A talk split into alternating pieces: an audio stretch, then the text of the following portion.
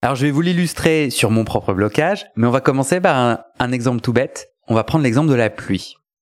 La pluie, c'est une circonstance. N'importe qui, quelle que soit sa culture, quel que soit son chemin de vie, pourra décrire, bah, c'est de l'eau qui tombe du ciel, ça mouille. C'est une observation, c'est un fait neutre. Et je vous propose un petit exercice. Est-ce que vous avez déjà regardé par la fenêtre? Justement, là, je regarde par la fenêtre et il est en train de pleuvoir. Et est-ce que vous vous êtes déjà dit, ah, quelle déprime, ça me, ça me met le bourdon. Ça fait très longtemps que je n'avais pas dit bourdon. Et je ne sais pas pourquoi, je suis soudainement une personne âgée de plus de 60 ans. Passons. Donc, est-ce que vous êtes déjà, vous avez déjà regardé par la fenêtre en vous disant, ah, il pleut, ça me déprime. Et une autre fois, est-ce que vous êtes déjà dit, ah, génial, il pleut. Par exemple, un événement auquel vous n'avez pas du tout envie d'aller est annulé grâce à la pluie. Ou peut-être vous êtes agricultrice, agriculteur, et vous vous dites génial, ça va pousser. Ou vous êtes comme moi, parfois quand il pleut, vous vous dites mais génial, excuse parfaite pour rien faire, me mettre chez moi, sous mon plaid, et me faire un moment à moi cocooning. Donc, la pluie par essence n'est pas triste ou joyeuse.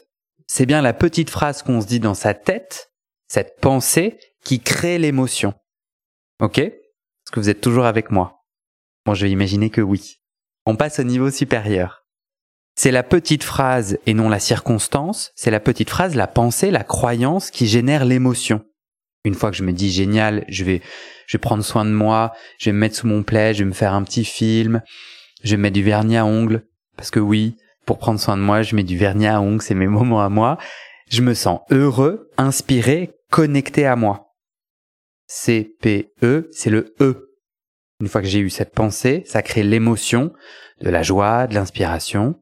Et c'est cette émotion qui va me mettre dans un élan, me faire faire une action, le A, dans ce cas-ci prendre soin de moi, qui va me faire obtenir un R, le résultat, je me fais un moment pour moi, je me sens bien.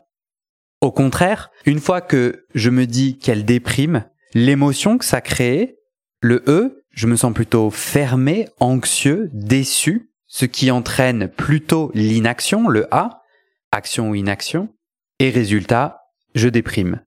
Je récapitule. Premièrement, ce sont nos pensées et non les circonstances qui produisent émotion, action et résultat. Quand je me dis ah, la pluie c'est déprimant, gros amalgame qui me fait croire que j'ai aucun pouvoir, que par définition, c'est parce qu'il pleut que je suis déprimé. Non, c'est parce que j'ai une pensée ou une série de pensées que j'ai l'émotion de la déprime ou en tout cas de l'inconfort ou de la tristesse. Donc, ça m'amène à dire que si on n'a pas de pouvoir sur la circonstance, sur est-ce qu'il pleut ou pas, ou sur d'autres circonstances, sur le fait neutre sur lequel on n'a aucun pouvoir, on a du pouvoir sur nos pensées. Et donc, point numéro 2, pour se débloquer, je peux donc enquêter sur les pensées qui me mettent dans l'inaction ou qui me stoppent.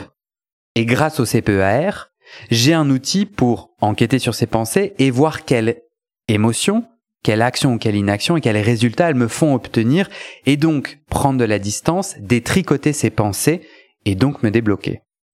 Voilà pour la partie théorie. Je sais pas si je vous ai perdu ou pas.